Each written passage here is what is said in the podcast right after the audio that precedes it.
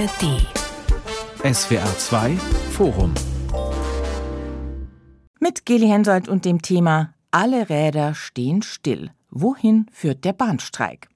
Heute ist Tag zwei des bundesweiten Bahnstreiks. Im Fernverkehr fährt aktuell nur jeder fünfte Zug und auch im Regionalverkehr, viele von Ihnen und von uns haben es heute wahrscheinlich schon erlebt, fahren viele Bahnen heute nicht. Schon zum dritten Mal in dieser Tarifrunde legt die GDL damit den Schienenverkehr in Deutschland weitgehend lahm.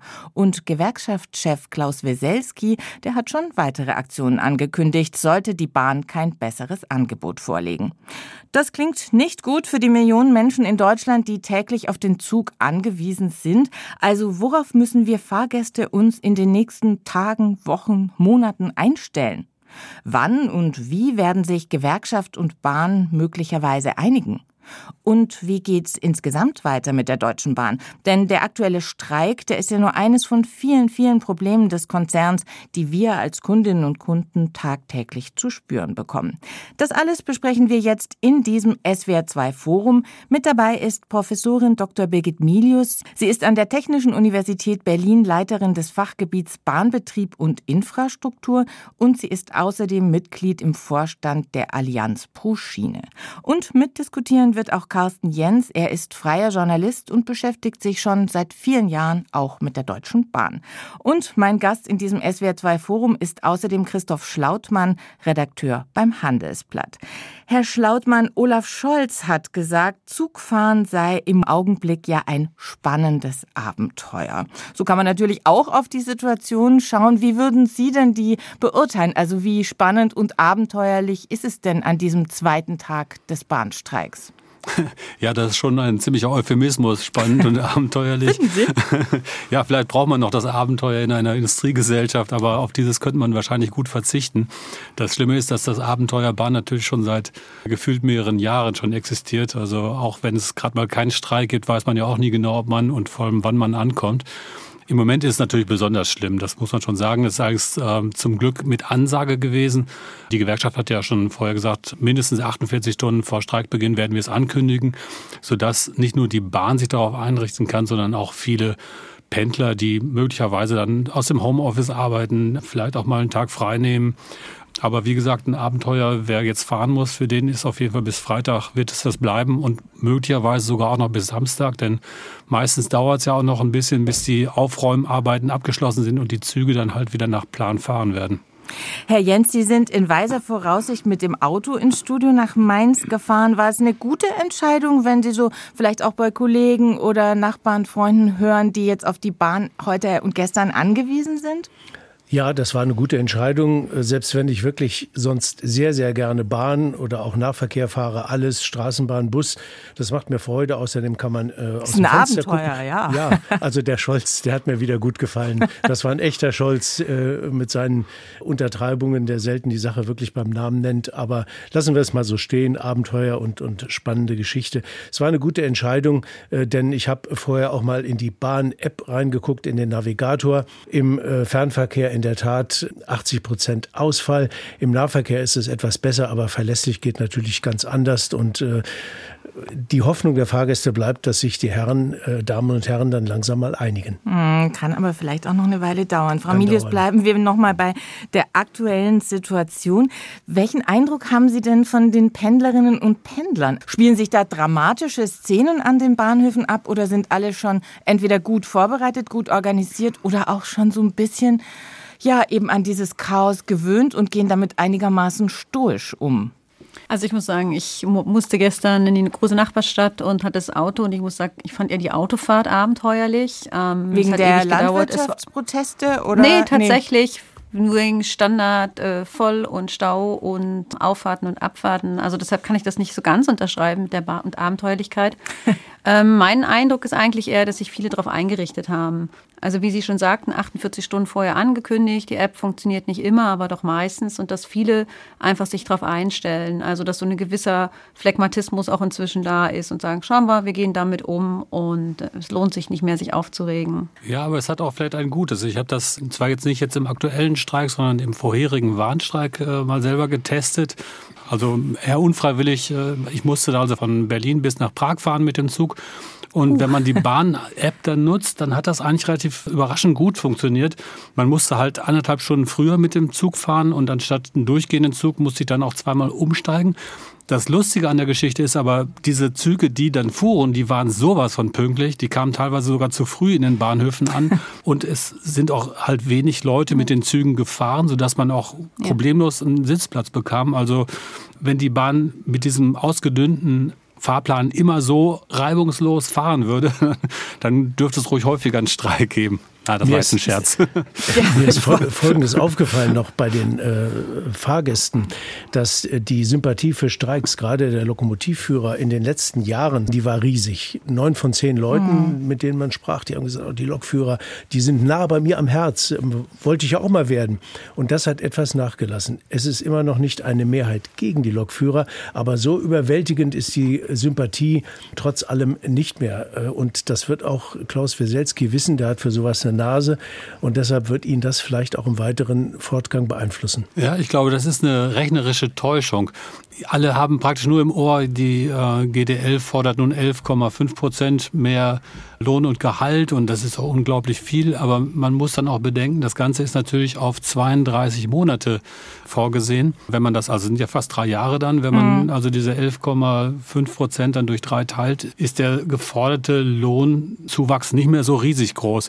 Das ist aber offensichtlich der Bevölkerung nicht so richtig durchgesickert. Man sieht dann halt immer nur diese Zahl 11,5 Prozent. Mensch, das ist ja unverschämt. Ich glaube, das hat auch dazu beigetragen, dass die Sympathie für die Lokführer nicht ganz so groß ist wie vielleicht bei den Streiks vorher. Diese zweite Forderung, dass man eben von der 38 auf die 35 Stunden Woche gehen will mit komplettem Lohnausgleich, da ist man offensichtlich in guter oder vielleicht auch in schlechter Gesellschaft mit vielen anderen Branchen, ich sage nur Stahlkocher, die das im Moment auch fordern. Die Frage ist natürlich, kann die Bahn überhaupt äh, so viel Personal noch zusätzlich einstellen, um praktisch der, der Gewerkschaft da entgegenzukommen? Und ich glaube, daran hakt es eigentlich viel mehr und nicht hm. so stark an den Lohnforderungen, die die haben. Bevor wir vielleicht auf die Forderung nochmal genauer gucken, nochmal die Frage auch an Sie, Herr Jens. Es drängt sich ja schon so ein bisschen, finde ich, dieses Gefühl auf, dass da auch Klaus Weselski, der GDL-Chef, eben nochmal so richtig auf die Pauke hauen wird in seinen vermutlich letzten Tarifverhandlungen. Ist da was dran? Er geht ja in Ruhestand demnächst und das könnte man jetzt so vermuten, aber ich stelle bei dem eigentlich in der Lautstärke im Pegel keinen großen Unterschied fest. Den, ist auch schwer steigerbar. Das, das, war schon so, als er sich äh, mit seinem Vorgänger Schell, mit Medorn stritt, dem früheren Bahnchef, später mit dem Bahnchef Grube und da waren ja immer richtige Diplom-Kratzbürsten beieinander, gerade bei Medorn und Schell und, und Weselski. Also äh, die Lautstärke, die ist für mich mehr oder weniger die gleiche und das ist eben sein sein Stil und damit hat er einiges erreicht äh, für seine Lokomotivführer. Und er ist ja für die auch eine sehr authentische Figur, weil er der Einzige in dieser ganzen großen ähm, Bahnbranche, äh, Vorstand, Gewerkschaften, politische Begleiter, der Einzige ist, der das wirklich gelernt hat. Der hat mal eine Dampflok gefahren und war mal äh, äh, Eisenbahnschlosser. ja. Und die anderen, die sind also Politologen oder Juristen beim Bahnchef. Und der Weselski, der kann mit einem ganz anderen also ich hätte fast gesagt, Arsch in der Hose an die Sache rangehen und das wird ihm abgenommen und deshalb hat er diesen Rückhalt. Trotzdem, er tritt sehr laut auf. Der Ton ist auch, auch bei der Bahn und eben auch bei Herrn Weselski jetzt nicht gerade der freundlichste. Frau Milius, Sie sind Mitglied im Vorstand der Allianz pro Schiene, gemeinnützigen Verkehrsbündnis, das sich für den Schienenverkehr insgesamt einsetzt. Und zudem, das muss man einfach sagen, die Deutsche Bahn und auch die GDL gehören. Das heißt, zur aktuellen Tarifauseinandersetzung, mhm. da können und werden Sie sich jetzt nicht äußern und auch auf keine von beiden Seiten schlagen. Aber mich würde auch die Außenwirkung mal so ein bisschen interessieren. Also fern ab, ob jetzt die GDL schuld ist oder die Bahn. Es ist auf jeden Fall ein großer Streit. Es ist der dritte Streik jetzt schon in dieser Tarifverhandlung. Was für einen Eindruck macht das denn auch auf die Menschen im Land? Also da schlagen sich zwei die Köpfe ein? Also ich denke schon, dass es so langsam auch auf Unverständnis stößt. Wir hatten ja eben schon das Zahlenbeispiel. Also A, die Frage ist die Kommunikation. Also wie kommt das rüber, was gefordert wird, wie realitätsnah und realistisch ist. Da gibt es sicherlich eine Diskrepanz zwischen den Mitgliedern der GDL, vielleicht auch für anderen Beschäftigten im Bahnsektor und, und der allgemeinen Bevölkerung. Und ja, ansonsten sind Streiks natürlich immer etwas, was den Tagesablauf, den Lebensablauf beeinflusst und als solches als eher negativ und störend wahrgenommen werden. Wie gesagt, ich habe so den Eindruck, es wird so ein bisschen akzeptiert, so wie die Verspätungen, wie die Streckensperrungen, wie der Schienenersatzverkehr.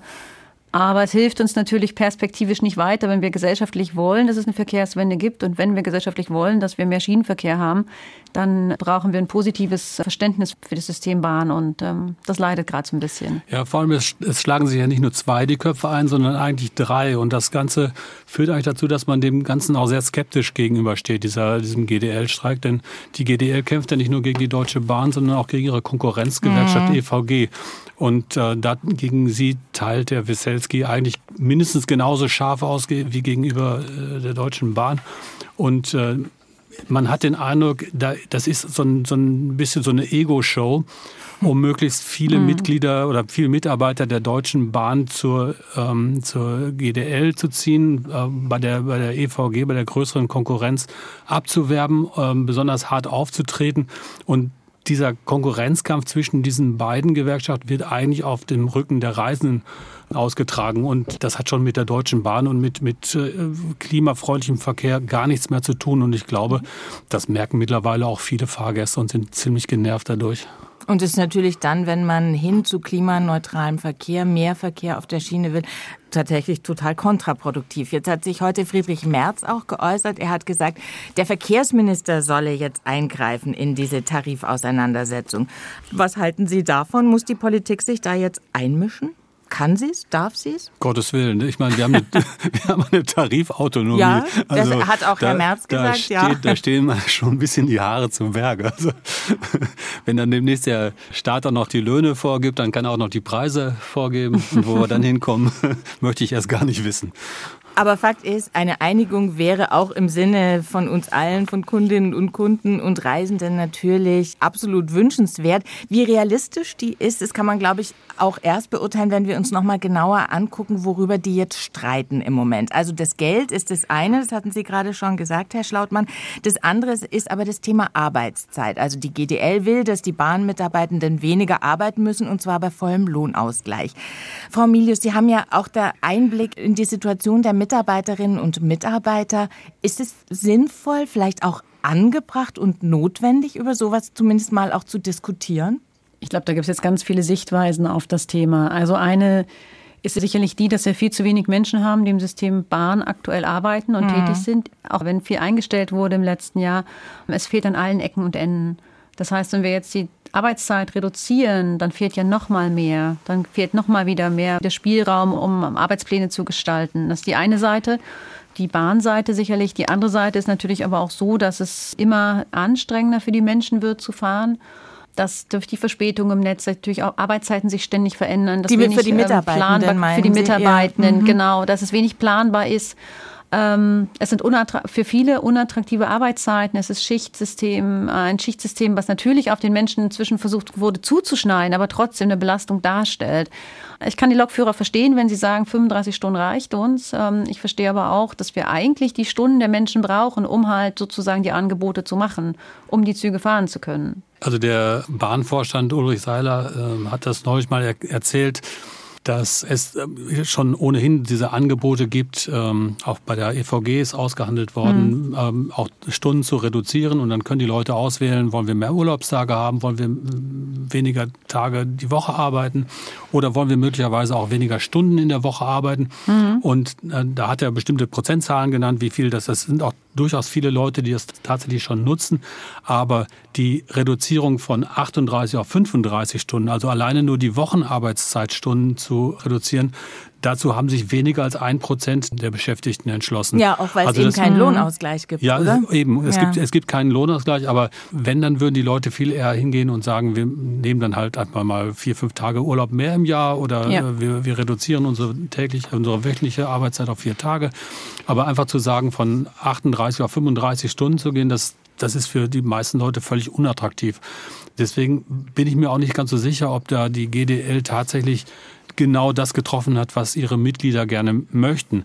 Also viele, wie die Frau Professor Milius eben schon sagte, viele äh, beschweren sich über äh, schwierige Arbeitszeiten, über Schichtdienste, ja. über, über solche Dinge. Aber das lässt sich wahrscheinlich nicht dadurch kurieren, indem man einfach nur drei Stunden in der Woche weniger arbeitet bei vollem Lohnausgleich.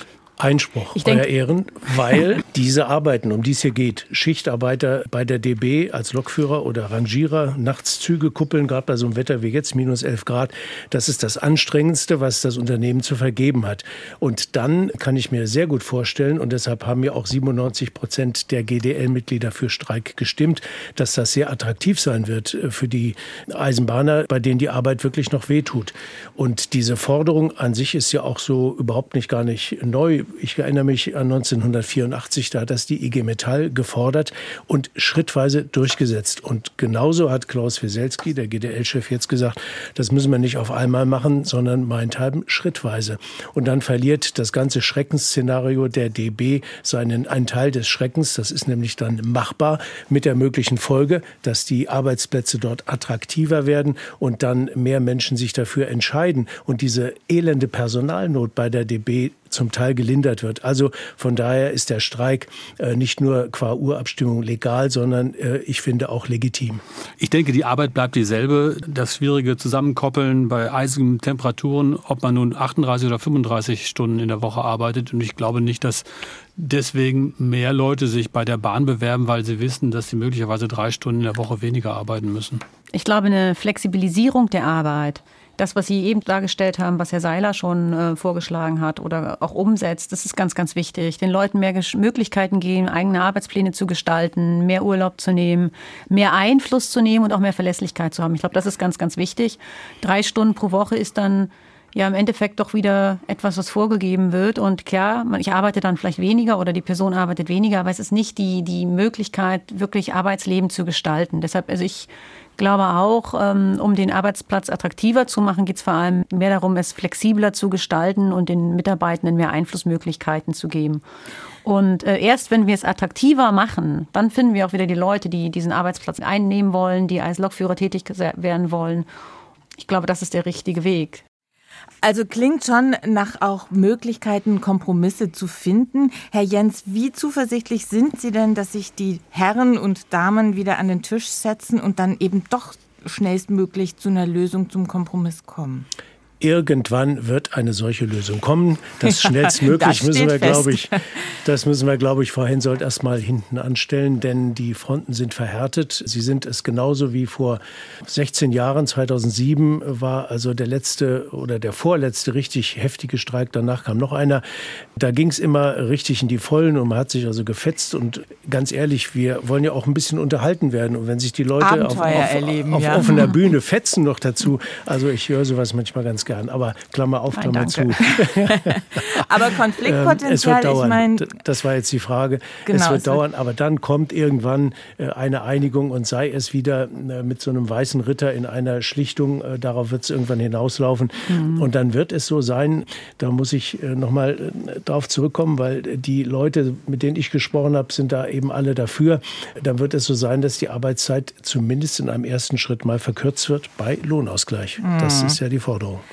Also Herr Jens freut sich auf noch ein bisschen Streit auf großer Bühne, fasse ich mal zusammen. Und Streitpunkte äh, gibt es genug. Schauen wir doch noch mal auf so ein, ein kleines, ich sage jetzt mal wahrscheinlich, würden Sie sagen, Schmankerl, Herr Jens, in dieser Tarifauseinandersetzung. Es geht um die Genossenschaft Fairtrain. Die GDL hat eine Genossenschaft gegründet und verleiht über diese Genossenschaft Lokführer an andere Unternehmen. Darüber ist die Deutsche Bahn natürlich nicht besonders froh. Das sorgt für zusätzlichen Streit.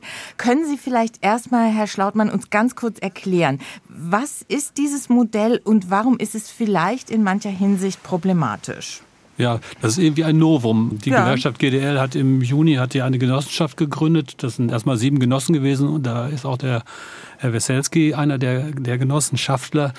Und diese Firma hat die Absicht, bei der Deutschen Bahn Lokomotivführer abzuwerben.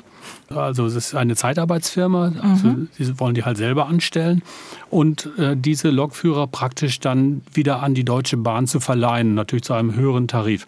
Und da hat die GDL mit dieser Fairtrain mit ihrer sozusagen eigenen Genossenschaft auch schon einen Tarifvertrag abgeschlossen. Mhm. Und zwar lange bevor es überhaupt die ersten Lokführer in diesem Unternehmen gegeben hat. Also ich glaube, bis heute gibt es da keine. Mhm. Ähm, das Lustige dabei ist aber, dass dieser Tarifvertrag eine 38-Stunden-Woche vorsieht. Jetzt können wir alle mal lachen. Also vielleicht tragen ja mal die besten Schuster die schlechtesten Schuhe. Ich weiß es nicht, äh, was man sich dabei gedacht hat. Und die Deutsche Bahn sieht das natürlich als einen Interessenkonflikt. Da hat also sozusagen eine Gewerkschaft mit sich selbst einen, einen mhm. Tarifvertrag. Ja, man muss schon sagen, die Gewerkschaft ist Gewerkschaft in dieser Genossenschaft, also als Gewerkschaft natürlich, und sie ist aber auch irgendwie ja Arbeitgeberin. Arbeitgeber, oder? genau. Ja.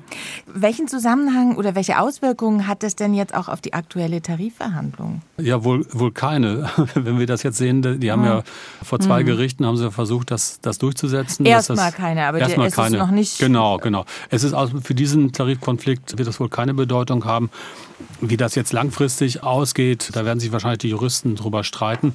Möglicherweise wird es dann bei der nächsten Tarifrunde dann zu, zu, einem Thema oder die Gewerkschaft muss sich da wieder von verabschieden von ihrem Modell. Das werden wahrscheinlich die Richter noch über Monate, vielleicht auch über Jahre noch ausbaldowern, was denn da Sache ist. Aber für diesen aktuellen Tarifstreit spielt es wohl keine Rolle, weil die Gerichte das erstmal in einem Eilverfahren abgelehnt haben. Mhm. Aber das heißt, das Thema wird uns auch weiterhin beschäftigen. Die Deutsche Bahn hat, also ich glaube, das kann man schon mal als erstes Fazit äh, ziehen, eine Menge Probleme, Streik, aber natürlich auch ganz viele andere Probleme. Wer viel mit der Bahn unterwegs ist, Sie alle, ich auch erlebt es immer wieder, Züge fallen aus, Züge kommen zu spät, es gibt kein Internet im Zug, die Toilette ist immer mal wieder gesperrt. Und natürlich ein großes Problem, ist gerade auch schon angeklungen, ist das Thema Personal. Frau Milius, wenn wir uns diese ganze Mängelliste mal angucken, wo hängt es denn da am Personal? Also wie viel Prozent der Verspätungen, der Ausfälle, der sonstigen Störungen, sage ich mal, hängen einfach daran, dass die Deutsche Bahn zu wenig Mitarbeitende hat? Was würden Sie schätzen? Keine Ahnung. Also da kann ich wirklich nicht sagen, wie viel Prozent das ausmacht. Ich denke, das ist halt einfach immer, das Gesamtsystem hängt zusammen. Und wenn ich halt den Triebfahrzeugführer nicht habe, dann kann ich den Zug nicht fahren lassen. Dann äh, passen die Anschlüsse nicht, dann gehen die ganzen durchgehenden Transportketten zurück, dann sind andere Züge überlastet. Wenn die anderen Züge überlastet sind, dann habe ich natürlich Probleme auch mit den Toilettenanlagen etc. pp. Also es hängt alles irgendwo zusammen. Ich glaube, man kann grundsätzlich sagen, es sind alle Bereiche, von der Planung über den Bau bis hin zu dem wirklich Betriebspersonal unterbesetzt und es gibt nicht genügend Menschen, die für die Bahn arbeiten. Mhm. Ja, aber es gibt ja schon Zahlen, die man zumindest über den Daumen schätzen kann. Die Deutsche Bahn hat ja etwa 180.000 Mitarbeiter und hat jetzt im vergangenen Jahr eine Personaloffensive gestartet, bei der man ungefähr 20.000 zusätzliche Mitarbeiter einstellen will. Gut, es gibt dann natürlich auch mal welche, die dann wieder ausscheiden, sodass das praktisch nicht, ja. man kann jetzt nicht genau sagen, dass 20.000 Mitarbeiter fehlen, aber das, das gibt zumindest schon mal so eine Hausnummer vor. Man hat aber den Eindruck, dass es nicht nur an der mangelnden Zahl von Mitarbeitern liegt, sondern möglicherweise auch an diesem hohen Krankheitsfaktor, den die dort haben. Hm, da sind wir wieder beim Stichwort Arbeitszeit. Mh, Arbeitszeit ja. und vielleicht auch Motivation der Mitarbeiter. Es fallen einfach unglaublich viele Züge aus. Also ich habe das so aus eigener, aus eigener äh, leidlichen Erfahrung mhm. schon mitbekommen. Ich glaube, das kennt jeder der, wo, und jeder, der ja, wo man, mit der Bahn Ja, fährt, wo man ja. am Bahnsteig steht und dann kommt eine Durchsage, leider fällt dieser Zug jetzt gerade mal aus, weil unsere Mitarbeiter krank sind. Also das, das scheint auch sehr, sehr spontan zu, also die werden also ich will jetzt nicht lästern, aber man hat den Eindruck, dass, dass sie erst zehn Minuten vorher erfahren, dass ihre Mitarbeiter krank sind. Also das, das es scheint so ein bisschen äh, die Motivation und auch vielleicht so die Arbeitsanspannung dieser Mitarbeiter wiederzuspiegeln, dass es eben so einen hohen Krankheitsstandort gibt. Das hat ja auch naja. mit Personalmangel zu tun. Wenn mhm, zu wenig Leute da sind, genau. dann ist niemand da wie früher. Hat man mir erzählt, zu Bundesbahnzeiten noch, da gab es dafür Springer. Leute, die also einfach verfügbar waren, bei solchen Krankheitsfällen einzuspringen. Und das ist ein weiterer Aspekt dieses angesprochenen Personalmangels, der elend groß ist. Und ähm, ich würde schätzen, für 50 bis 60 Prozent der ganzen Malaise und der Unzuverlässigkeit der Eisenbahn verantwortlich ist. Und wenn die Bahn dann hingeht und sagt, ja, mit Jubelmeldungen, wir äh, stellen 20.000 Leute ein, macht sie schon seit ein paar Jahren.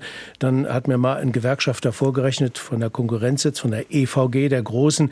Und der äh, hat gesagt, davon gehen 17.000 über das Jahr in Ruhestand oder die gehen zu einer anderen Firma. Also genau. die Wahrheit ist viel, viel, viel geringer, äh, die dann am Ende bleibt an wirklich neuen Leuten. Und dieser Personalmangel, der seit 30 Jahren betrieben wird oder nicht geändert wird, das ist die Verantwortung der Leute, die heute noch an der Spitze sind und die immer auf den Bund zeigen der würde die Schienen nicht in Ordnung halten, mhm. der sei verantwortlich für allen, alles, was äh, schlecht läuft. Für 50 bis 60 Prozent dieser ganzen Missstände ist das Bahnmanagement ja. verantwortlich. Und da müssten die eigentlich nicht Boni kassieren, wie sie tun, mhm. sondern sie müssten dieselbe Menge zurückgeben oder am besten gleich den Hut nehmen. Manchmal hat man den Eindruck, dass sie sogar ganz froh sind, dass sie zumindest immer sagen können, ja, die Infrastruktur ist schlecht und da ist zu viel gespart worden. Denn das, das hört sich ganz häufig nach einer ganz üblen Ausrede an. Genauso ist es. Ja, aber Ausrede. haben Sie denn mal mit jungen Leuten geredet? Welche junge Leute kennen Sie denn heute noch, die zur Bahn gehen wollen? Oder überhaupt, die ein Klar. technisches Fach studieren wollen oder eine Ausbildung machen wollen. Das ist ja die andere Seite. Also wir können uns die Leute natürlich auch nicht backen, die im System planen wollen, die bauen wollen. Sie haben vorhin selbst die schlechten Arbeitsbedingungen angesprochen. Mhm. Wie wollen Sie denn junge Leute davon begeistern? Also zwei Punkte würde ich gerne noch anbringen. Wenn Sie sagen, Sie fahren vier Bahnen, ich denke, dann haben Sie auch gemerkt, wie mit den Leuten umgegangen wird, die in den Bahnen unterwegs sind, die auch ja von den Passagieren sind. Meinen Sie? Von den Passagieren, mhm. wie dort mhm. rumgeprottet wird ja, ja. und hergezogen wird. Und äh, der hunderttausendste Witz über wie schlecht das System Bahn ist, hilft es auch nicht dabei, die Leute dazu zu bringen, motiviert ihren Job zu machen. Und äh, die andere Sache ist, die ich, ich habe tatsächlich die Erfahrung gemacht, dass wahnsinnig viele Leute unglaublich motiviert sind, dass sie gerne in das System arbeiten, vielleicht jetzt gar nicht mal im Lokführer- und Zugbegleiterbereich, sondern auch gerade alles, was so begleitend ist, Disposition, Fahrdienstleiter, Planung dass sie auch wollen, dass die Züge fahren und damit selbst aber über ihre eigenen Belastungsgrenzen hinausgehen, weil sie einspringen, weil sie Überstunden mm. machen. Und jetzt gehen wir mal davon aus, wir haben 20.000 Leute, die im System sind. Manche werden Ausbildung gemacht, aber die müssen alle irgendwo eingearbeitet werden. Und dauert wer macht natürlich, das? Ja. Und das kostet dauert auch und das, Zeit, ja. Das kostet vor allem die Zeit der Leute, die sie jetzt ja, sowieso schon sicher. nicht haben. Und ich glaube, das wird hier immer vergessen. Also wir halten fest, es gibt auf jeden Fall einen Personalmangel bei der Deutschen Bahn und vielleicht bedingt der eben dann auch wieder, dass dieser Beruf nicht attraktiv ist, wie Sie es gerade gesagt haben, für junge Leute. Ich glaube aber ein große, eine große Baustelle, um im Bild zu bleiben, bei der Bahn mhm. ist doch auch die Infrastruktur. Da soll sich ja jetzt was ändern. Bis 2030 sollen 40 Strecken saniert werden. Das klingt ja erstmal nach einer guten Nachricht. Die schlechte kommt jetzt. Diese Strecken, äh, die werden nicht im laufenden Betrieb saniert, können sie auch gar nicht, sondern sie werden gesperrt gesperrt. Erste Vorboten erleben wir gerade schon. Die Riedbahn, die ist gerade gesperrt, weil die Sanierung dieser Strecke zwischen Frankfurt und Mannheim dann vorbereitet wird, beginnt im Sommer dieses Jahres. Also 40 Strecken werden saniert und gesperrt. Was heißt das denn für uns Passagiere? Also wie sehr werden wir darunter leiden? Die Bahn sagt, ja, wird alles super organisiert. Ja, glauben Sie dem? Naja, das ist wieder äh, so eine Geschichte, die man, wo man nicht alles eben glauben darf, sondern vielleicht die Hälfte oder ein Drittel oder ein Viertel.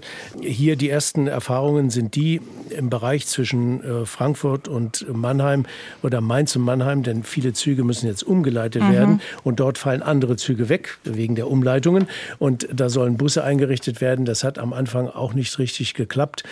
Jetzt müssen wir mal gucken, wie, wenn nachher die große Sperrung kommt im Sommer, wie das dann läuft, ähm, ob die Busverkehre sich äh, einschleifen werden. Es ist auf jeden Fall für die ganzen Fahrgäste und Pendler deutlich schwieriger. Sie müssen das einfach ja, abreiten irgendwie und das wird eine ziemlich harte Zeit. Mhm, Frau Milius, diese Entscheidung jetzt eben da wirklich, ich sag mal, Tabula rasa zu machen und wirklich mal ordentlich zu sanieren, würden Sie sagen, grundsätzlich ist es schon der richtige Weg, das ist jetzt einfach dran, da müssen wir jetzt halt in den sauren Apfel beißen oder hätte man es auch anders machen können? Also ich meine, es ist ja eine Forderung, die schon in den letzten Jahren immer wieder gestellt wurde, dass man Baumaßnahmen mehr aufeinander abstimmt, weil es halt so war, dass man halt erst äh, Gewerk X gemacht hat, dann Gewerk Y, dann Gewerk Z. Deshalb, ich finde es eigentlich ein guter Ansatz, einen mhm. guten Ansatz, hier alles zu bündeln. Aber das klang ja eben schon an, es müssen die Randbedingungen stimmen. Ich glaube, man arbeitet daran, man will das auch. Äh, wir sind jetzt bei Tag 11 der Sperrung. Also ich sag mal so, ähm, wenn sich das jetzt so langsam eingeschwungen hat, finde ich das okay, mhm. muss man einfach sagen. Meine Sorge ist eher, dass andere Projekte hinter, hinten runterfallen, einfach aufgrund des Personalmangels, den wir vorher schon hatten. Dass Zum also, Beispiel? Na, einfach, dass, dass Menschen, die wir jetzt brauchen als, als Prüfer, als Planer in den, für, die, für die Riedbahn jetzt in dem Fall oder für die Strecke Hamburg-Berlin, die ja als nächstes kommt, auf anderen Projekten natürlich nicht arbeiten können. Aber grundsätzlich finde ich den Ansatz gut und ich bin gespannt, wie das klappt. Und ich hoffe und wünsche mir aber auch, dass man hinterher ehrlich wirklich Fazit zieht. Man sagt ja ganz klar, man will daraus lernen, man will gucken, es ist der Prototyp und dass man dann wirklich schaut, was kann man daraus lernen, was kann man mitnehmen für die nächsten und die kommenden Projekte. Für mich ist das eigentlich unglaublich, dass das als Ei des Kolumbus gefeiert wird. Also ich meine, wie lange sind diese Manager schon im Amt? Das ist, äh, also auch der, der Vorstandsvorsitzende Richard Lutz ist ja schon seit Jahren schon im Vorstand dort. Wie kann es sein, dass der nach 20 Jahren auf die Idee kommt, dass man nicht erst die Gleise, dann, dann die Bahn wieder sperrt, dann die Oberleitung saniert und dann wieder sperrt und dann die Übergänge neu macht? Also da hätte man ja vielleicht auch ein bisschen früher drauf kommen können. Aber das ist doch die Frage, ja, warum ist man da eigentlich nicht früher drauf also, gekommen? Warum ist überhaupt das System in so einem maroden ja, Zustand? Auch da stehen dann wirklich die, die Berge, die Haare zu Berge. Also ich bin sehr häufig, also ich bin gependelt zwischen Düsseldorf und Köln. Und wenn ich überlege, wie häufig in den letzten Jahren da die Strecken komplett gesperrt worden sind und ich da irgendwelche Umleitungen über entlegene Dörfer dann fahren musste mit, mit dem Zug. Und äh, jetzt hat man die Idee gehabt, dass man tatsächlich auch so eine Bahnstrecke mal, wenn man sie sperrt, auch vernünftig dann auch saniert. Also, dass man da jetzt drauf gekommen ist, ist also für mich eigentlich unfassbar, ehrlich gesagt. Also schlimmer Nö. kann so ein Schlendrian doch eigentlich gar nicht sein. Nee, oder? das hat doch damit überhaupt nichts zu tun. Das Sondern? hat ja nichts mit Schlendrian zu tun. Das hat was mit Struktur zu tun, dass einfach ähm, die einzelnen Gewerke in unterschiedlichen Abteilungen sind. Und äh, ich möchte jetzt zum Beispiel nicht wissen, wie viele Leute sich abstimmen müssen, damit das Ganze so funktioniert. Jeder, der schon mal ein Einfamilienhaus geplant hat, der weiß, wie schwierig es ist, ähm, dass die Fliesen tatsächlich äh, an die Wand kommen, nachdem der Estrich tatsächlich getrocknet ist. Also ja, aber okay, Estrich ist am Boden. Ja, aber, Und das ist hier aber, natürlich noch mal viel schlimmer. Hinzu kommt, dass aber bei den Häusern, bei den Häusern haben. funktioniert das ja schon. Also als Bauherr will nee. ich da schon darauf achten, dass das irgendwie dann ja, zeitlich zusammenpasst, das Ganze. Sie wollten von mir einen Faktor haben, aber wie viel komplexer ist denn das Ganze, wenn Sie jetzt die Strecke machen mit viel höheren Anforderungen? Bedingungen an Sicherheit, an, an ähm, Bauschutz und allem. Hinzu kommt, dass wir natürlich auch das Problem haben, dass jedes Gewerk eine andere Liegezeit hat. Und äh, mhm. äh, Sie können sich vorstellen, wie toll das ist, wenn Sie zum Geldgeber gehen und sagen, weißt du, Gewerksystem äh, XY hat zwar eigentlich noch, eine, noch zwei Jahre Zeit, bis es ausgetauscht werden muss, aber wir machen das jetzt mit. Das ist baubetrieblich viel sinnvoller. Glauben aber Sie, dass Sie damit Sie, durchkommen? Aber Frau Milius, wissen Sie, was ich mich schon frage? Also mir leuchtet es ja ein, dass es total komplex ist, keineswegs trivial, mhm. aber andere Länder kriegen es auch hin und andere Bahnunternehmen. Also die, die Schweiz wird ja immer ja da als Vorbild gefeiert. Was läuft denn bei denen anders? Weil irgendwie aus der Schweiz hört man sowas nicht. Die schaffen es irgendwie geräuschloser vielleicht, die schaffen es besser, weil die, also das Problem ist ja das Gleiche, das die haben, mit der Komplexität zum Beispiel. Ja, das ist so viel höher sogar noch. Die haben Tunnel und, und Berge und sowas. Und fahren aber, aber ansonsten ja die Sache genau wie wir, dass sie äh, abschnittsweise den Betrieb stilllegen und dann alles neu machen. Das finde ich persönlich richtig. Das geht mhm. im Endeffekt, auch wenn es erstmal richtig hart rüberkommt, geht das am, im Endeffekt schneller. Klammer auf, ganz neu ist es auch nicht. Das hat man bei mhm. der Strecke Frankfurt-Kassel und äh, dann weiter Göttingen-Hannover auch schon gemacht. Ist nicht ganz neu. Jetzt aber der große Unterschied ist, es ist jetzt mehr Geld da. Der Bund hat zumindest mehr Geld versprochen. Ob das alles fließt, werden wir sehen sehen, aber man kann die Sachen jetzt äh, doch im größeren, ein größeres Rad drehen. Und dass das früher nicht im größeren Umfang passiert ist, das hat damit zu tun, dass äh, der Bund äh, sich für seine Eisenbahn überhaupt nicht interessiert hat. Ein Riesenunterschied zur Schweiz. Die haben sich nicht interessiert und die haben abgehalfterte Leute, die woanders Wahlen verloren haben, Landtagswahlen, die haben die zum Verkehrsminister gemacht und dann haben sich die Leute weiter nicht für die Bahn interessiert und am Ende kam das raus, was wir jetzt haben, ein vernachlässigtes Netz. Es ist ein Jammer.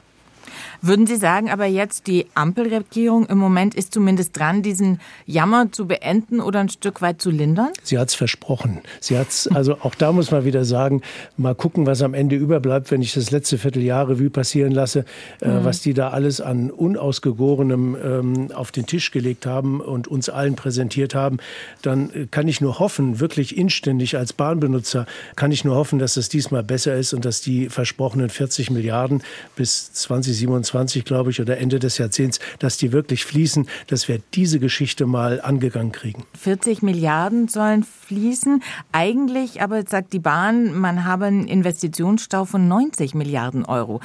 Also da ist das, was die Ampel jetzt versprochen hat, dann auch nicht ausreichend, oder? Besser als nichts, sage ich mal, wenn es fließt. Aber es wird auch immer irgendwie weniger, hat man den Eindruck. Ne? Die waren, mhm. auch waren ja mal 80. Bei, ja, ja, das, das wird also immer weniger. Dann auch, was im Haushaltsplan vorgesehen ist, das steht ja bis heute noch nicht so richtig.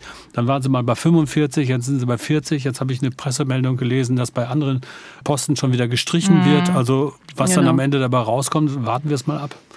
Aber Fakt ist, man muss sehr viel Geld in die Bahn investieren, damit eben auch die politisch vorgegebenen Ziele noch irgendwie zumindest annähernd äh, erreichbar sind. Also für 2030 will ja die Bahn die Passagierzahl verdoppeln. Ist es überhaupt realistisch, wenn wir jetzt schon die überfüllten Züge und das alles anschauen? Nein. oh. so leid es mir tut, das gehört jetzt auch in diesen, in das große Buch der Versprechungen, die gemacht worden sind und die, ähm, die man ganz anders lesen muss und äh, die Hälfte oder zwei Drittel abstreichen der Deutschland-Takt mit halbstündigen Verbindungen zwischen den Metropolen und die Verdopplung des Güterverkehrs oder der Zahl der Fernreisenden. Also das ist in weiter Ferne. Äh, wenn man das bis 40 oder 50 schafft, dann wäre das schon mal was. Und vom Güterverkehr noch gar nicht zu reden. Da soll der Marktanteil um sieben oder acht oder neun Prozent steigen. Eine ganz, ganz schwierige Sache. Man muss es angehen mit den Strecken, aber das wird noch deutlich länger dauern. Mit welchen Entscheidungen könnte man denn diesen Prozess auch beschleunigen? Ich meine, Geld ist das eine, aber die Politik hat sich ja auch vorgenommen, die Bahn AG ein Stück weit auch umzubauen. Können Sie einfach mal vielleicht kurz zusammenfassen, worum geht es denn in dieser politischen Diskussion? Wo soll die Bahn denn aus Sicht der Ampelregierung hin?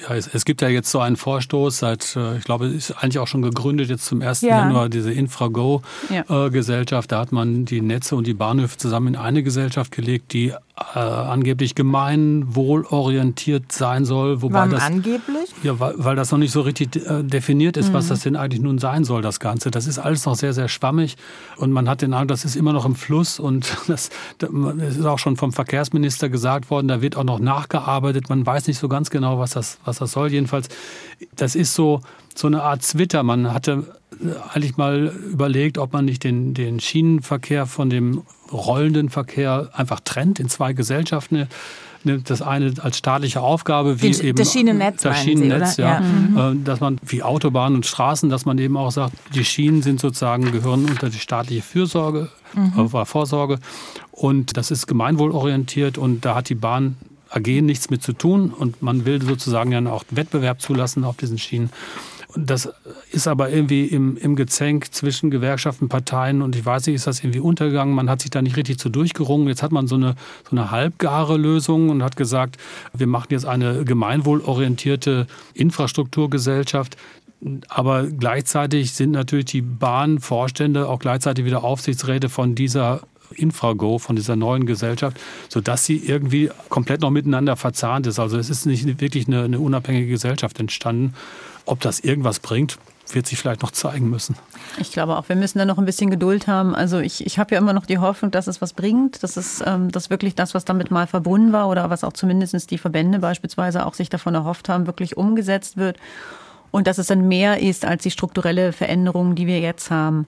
Aber wenn Sie von ihm gefragt haben, was muss man denn machen? Ich glaube, das ist der Punkt, den wir vorher diskutiert haben mit den Baumaßnahmen. Ähm, warum haben wir nicht gebaut? Weil kein Geld da oder weil da kein Geld da war oder das Geld nicht so verfügbar war, wie man es brauchte. Vielleicht war auch Und der politische Wille nicht da, da das Interesse. Geld äh, zu investieren. Ja. Also es war ja durchaus Geld da. Soweit ich weiß, sind ja auch jahrelang Geld äh, zurückgegeben worden. Aber es gab so viele unterschiedliche Töpfe, auf die man zugreifen musste, dass allein die Komplexität, dass wie kriege ich denn jetzt Geld für welche Maßnahme oder ich hatte vielleicht eine Maßnahme mit drei, vier, fünf Gewerken, wofür ich dann drei verschiedene Finanzierungstöpfe angreifen musste. Das hat natürlich eine Menge behindert, eine Menge verlangsamt. Mhm. Und ich glaube, das ist ein ganz, ganz wichtiger Punkt, wo ja auch die Allianz pro Schiene beispielsweise jetzt gerade auch wieder darauf hingewiesen hat, dass wir verlässliche Finanzierung brauchen. Also Sie nennen das verkehrsträgerübergreifende Infrastrukturfonds, also dass man wirklich sagt, wir haben eine Finanzierung, ich weiß Bescheid, ich weiß, wie viel Geld ich in zwei, drei Jahren zur Verfügung haben werde und dann mhm. kann ich damit planen weg von diesen 100.000, ne, 100.000 sind es nicht, irgendeiner sagt immer 190 Töpfe. Ich glaube auch 190 Töpfe habe ich gelesen, ja. Runter, also ich meine, zwei ist vielleicht sehr sportlich, aber vielleicht fünf.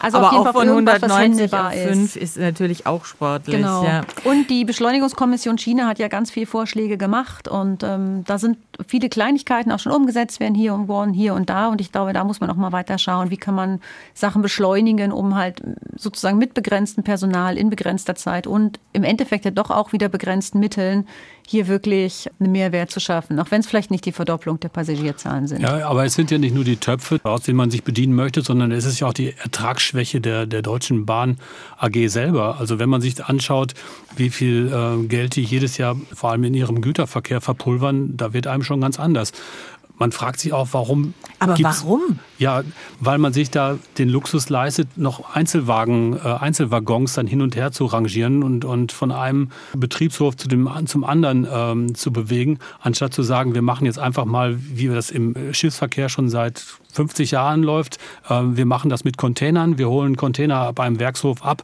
und bringen den zu einem Güterfrachthub und setzen den da auf den Zug auf. Das sind ja Jahr für Jahr immer so ungefähr eine halbe Milliarde Euro, die praktisch dieser Güterbahnverkehr die Deutsche Bahn kostet. Und da müsste man eigentlich dringend ran, um, um das mal wieder einigermaßen glatt zu ziehen. Das wird aber ökologisch gewünscht, der Einzelwagenverkehr, weil er sehr viel Verkehr und auch wenn es klein-klein ist und rangiert werden muss, von der Wir Straße wegholt. Ja. Äh, es ist äh, politisch gewünscht, gerade in Verkehrswende Zusammenhängen. Von daher den abzuschaffen, das hat man ja auch mal versucht. Programm Mora C bei der Bahn in den Nullerjahren, da sollte das alles weg, wurde irgendwann dann angehalten. Ich würde sagen, eher zum Glück Glück. Und wenn man äh, auf diese politische Frage kommt, eine Zerschlagung der Bahn in Netz einerseits und Betrieb andererseits, ob das was bringt, da habe ich auch meine Zweifel. Da ist ja auch, soweit ich weiß, die Allianz Broschine nicht dafür. Die EVG ist es auch nicht. Die GDL komischerweise ist dafür, hier einen Schnitt zu machen. Also da, da bin ich schmerzlos. Wenn Sie mich, Frau Hensoldt, nach der politischen Wunschkiste fragen, mhm. das haben Sie ja, wenn ich in die tief reingreife, bis ganz unten. Da liegt aber ein Wunsch, den habe ich, oder den, den würde ich so äußern, man müsste es politisch ganz anders angehen, wiederum nach dem Beispiel der Schweiz. Da ist vieles anders und nicht vergleichbar mit uns. Das ist ein kleines Land, die haben andere Herausforderungen und können vieles einfacher machen. Die haben einfach kleinere Entfernungen. Aber sie gehen so ran, dass sie Projekte definieren, diese dem Volk vorlegen, abstimmen lassen mit einer klaren finanziellen Kalkulation. Und wenn die Leute dann mal gesagt haben, ja, das machen wir, dann wird's gemacht und nachher wird da auch nicht mehr dran rumgeschraubt. Dann wird's nämlich gemacht. Das wäre ein politischer sicherlich ein, ein Sternenwunsch von mir, aber immerhin muss man es mal erwähnen, finde ich. Und träumen genau, aber ich glaube, auf jeden Fall. Auch im SWR2-Forum, genau. ja. ja, Frau Miegel. Ich würde gerne das zum Schluss noch sagen, weil, oder ich weiß nicht, ob wir schon zum Schluss sind, aber das mit der Schweiz, ich finde den Vergleich gut, aber wie Sie eben schon richtig sagten, sind ganz, ganz andere Randbedingungen. Und ja. für mich ist der größte Unterschied zur Schweiz eigentlich, dass es dort ein gesellschaftliches Bekenntnis zur Bahn gibt. Mhm, ja. Die Schweiz, der, der, Schweiz, ja genau, aber das muss man einfach mal ganz, es ist nicht, dass das irgendwo steht und dass es ein Gesetz gibt, wo drin steht, wir fahren gerne Bahn, sondern dass der Schweizer Mensch im Allgemeinen, im Durchschnitt sagt, ich finde die Bahn gut, ich könnte mir vorstellen, da zu arbeiten, ich fahre gerne Bahn und ich mhm. finde es völlig in Ordnung, dass wir Geld und Aufwand und Menschen in dieses System investieren. Und ähm, das sehe ich hier bei uns in Deutschland nicht. Ich habe mal irgendwo jemanden gehört zu sagen, der Deutsche ist sehr für den Bahnverkehr, damit er mehr Platz fürs Auto hat. Mhm. Aber da, da müssen wir aus meiner Sicht ran. Und da ist, finde ich, schon die spannende Frage, ob eben die gesellschaftliche Diskussion über Klimaneutralität, Klimawandel und so, ob die vielleicht auch in der Hinsicht zum Bewusstseinswandel führt. Also, dass die Leute eben sagen, Mensch, ich fahre Bahn, weil ich die Umwelt schützen will, weil ich was fürs Klima tun will. Ich hatte neulich so ein Erlebnis, als ich in der Bahn saß und mich furchtbar geärgert habe, weil wir so lange gebraucht haben. Und da hat eine junge Frau eben genau das zu mir gesagt, man darf sich nicht mehr über die Bahn ärgern, sondern man muss einfach da drin sitzen und sagen, ich sitze hier und weil ich hier sitze, trage ich meinen Beitrag zur Klimarettung bei. Und irgendwie fand ich das so, also ganz positives Bild, obwohl ich trotzdem noch genervt war und meinen Termin verpasst habe. Aber müssen, wird sich da vielleicht was verändern? Das ist ja heute schon so, dass die Bahn so viele Leute in die Züge zieht, trotz allem, trotz kaputter Toiletten, warmem Bier und kaltem Kaffee. Trotzdem fahren Richtig. so viele Leute Eisenbahn Stimmt. und äh, sie sagen, ich möchte das und das ist mein, mein Wille und da fahre ich nicht aus Verlegenheit oder weil ich einen Platten habe am Auto, sondern ich fahre, weil ich gerne Bahn fahre und deshalb ist es in Deutschland eigentlich auch, man muss sie nur aktivieren, den Willen der Deutschen, sich der Bahn zuzuwenden und wir haben vorhin schon mal drüber gesprochen, Lokführer wollte jeder mal werden, das ist irgendwo noch drinne. Äh, vielleicht nicht so wie beim Schweizer, den wecken Sie nachts und sagen Eisenbahn und dann sagt er träumerisch Eisenbahn Mon Amour.